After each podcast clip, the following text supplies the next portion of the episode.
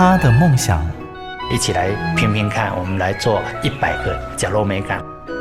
他的认真，我其实我最珍惜的是现在当下的每一分每一刻每一秒。如果你愿意这样去看待你的那个生命历程，你要去实践梦想是一件不难的事情。他们的故事，台湾幸福进行曲，每月精选。本节目由美律实业赞助，古典音乐台策划制播。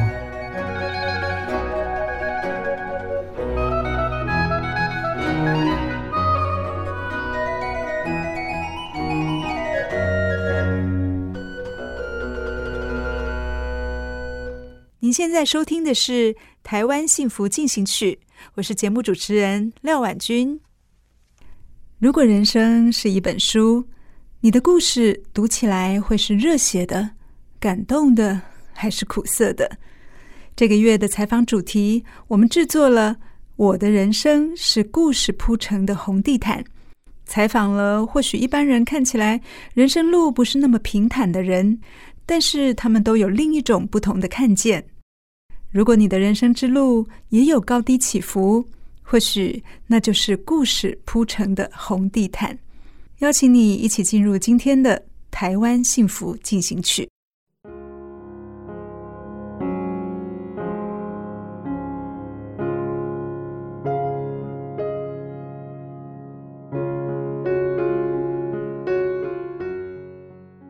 台湾幸福进行曲。六十七点五公分的天空，我是林玉志。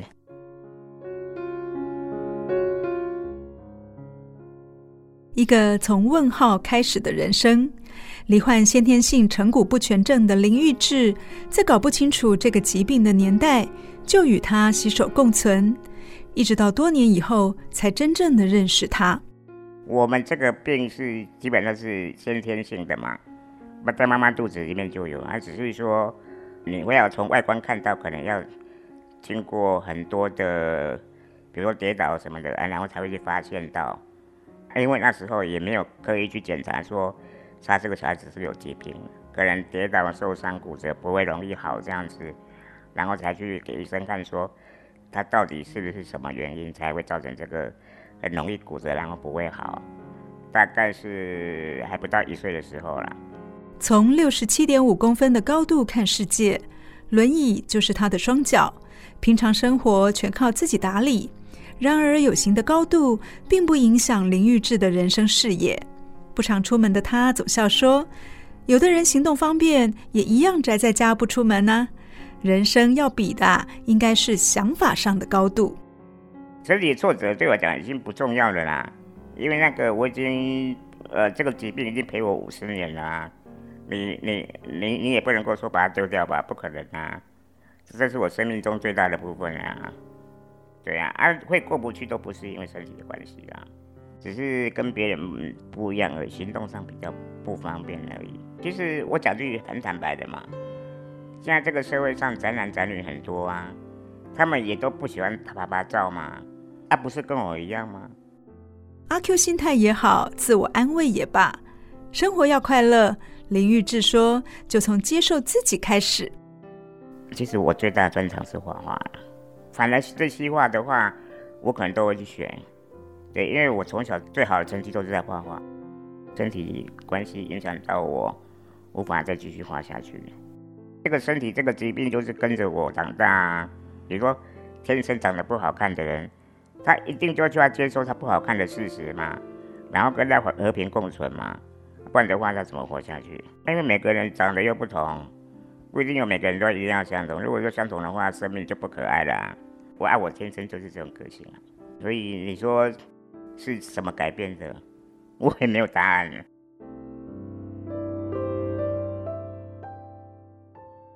罕见疾病曾让他跟别人不一样，但正面的乐观力量把他拉回人群里，享受生命的欢乐时光。像我妈妈都说，如果你不是有这个身体哦，我想是整天看不到你你的人啊。很多人说啊，你这样子会不会孤单？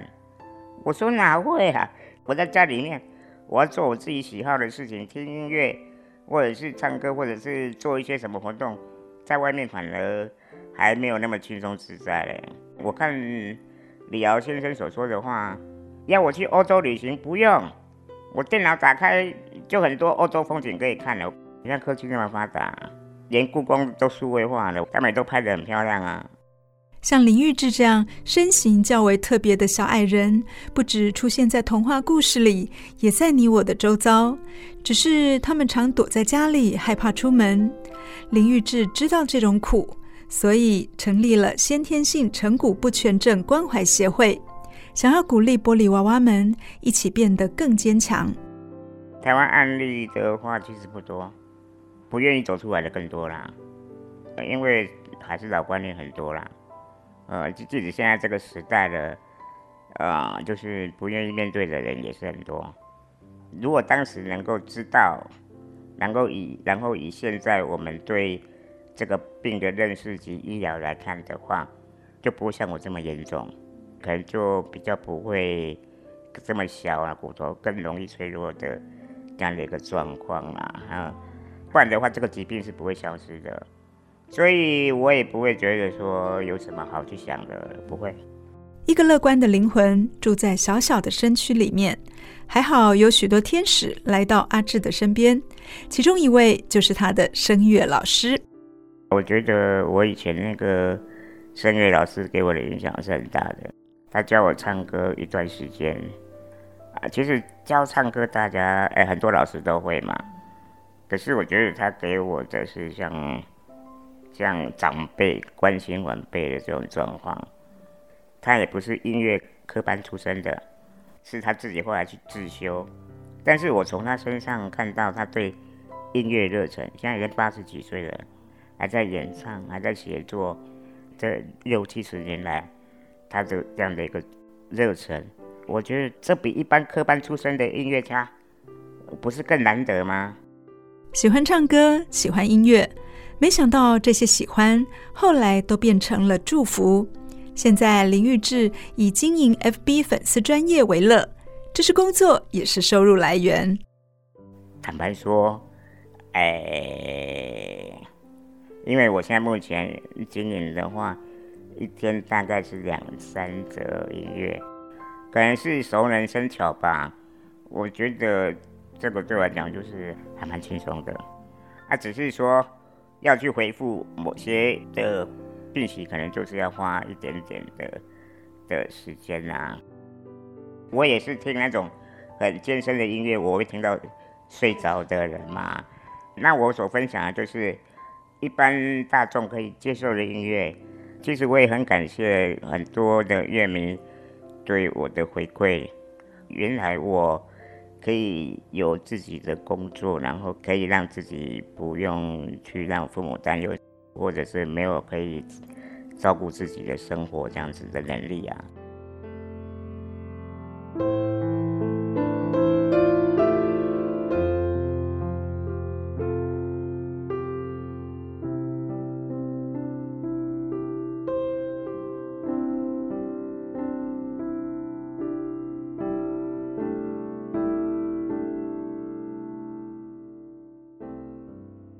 身高最矮的世界纪录前保持人林玉志，从小容易骨折，只好被家人用一块木板端起来。现实高度比别人矮了一大截，不过也因为这样，广播成为他最好的朋友。广播当然是很重要，对我来讲生命，因为我我从小就爱听广播啊，啊、我的身体不好，不能拍拍照嘛，所以就爱听广播啊，让广播陪着我啊，陪我到长大。其实我会喜欢古典音乐哈，其实跟我的身体也有很大的关系啦。因为我身体不方便，不能够到处的跟正常人一样玩嘛，在家里面听音乐，这变成是一种活动。小时候听的音乐就是轻轻种种的很多，超过二十几岁的时候，就是因为有接触音响，然后就慢慢的学习听古典音乐。一首命运交响曲，让林育志敲开了古典大门。这位身高比别人矮、天空比别人宽广的大叔，虽然行动不便，但坐上音乐的翅膀，就可以飞上天。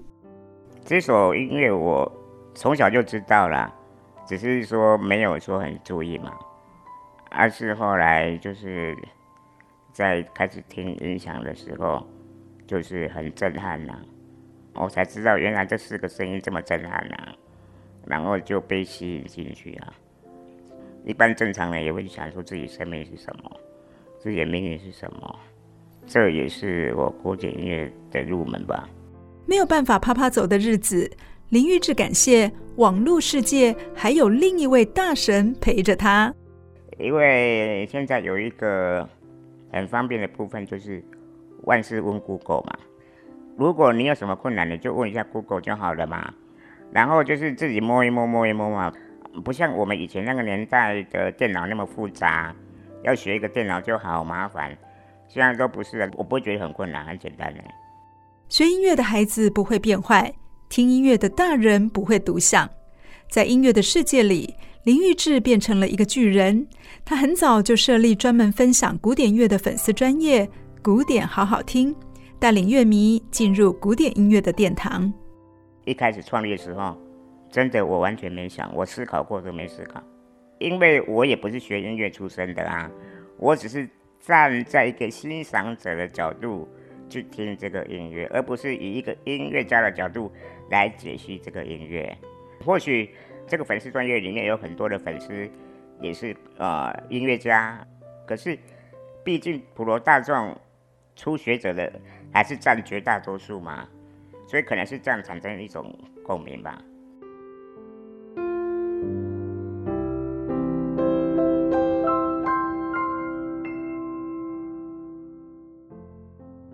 音乐无需语言，靠的是用心感受。就像林玉芝一开始不知道如何当小编，全靠亲力亲为跟真心真意，全都自己摸索。对啊，就是全部都自己去弄啊。因为我觉得在这个时代，数位时代当中，你学的很多，你不一定也会很有力啊。像有些人弄得很漂亮，什么什么的。他也不会说比像很多很阳春的粉丝页还吸引人，也不会啊。我觉得是特色的问题啦。那或许我刚好站在这个先机当中。五十岁的人生，林玉志从玻璃娃娃蜕变成强化玻璃娃娃，不是说不会受伤，而是破碎之后已经能够自行复原了。网络上的同好，每一个按赞和留言，都是他走向未来的垫脚石。这个真的是我也意想不到呢，因为现在粉丝专业有七十几万人嘛，然后追踪的人有超过一百万嘛。当然，这粉丝里面不一定每个人都是古典音乐的爱好者，只是说有这么多的人，你就达到一个推广的的一个目的啦。嗯，这是我始料未及的事情。有时候你不用想去做，不要光想不做。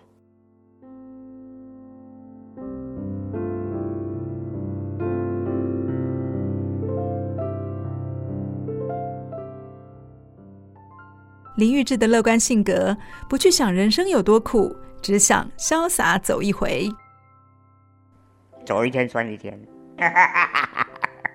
但是我我我走一天算一天，不是说平白无故的过嘛？你的心有多大，你的世界就有多大。因为人总是要死嘛，那你活得精彩还比较重要。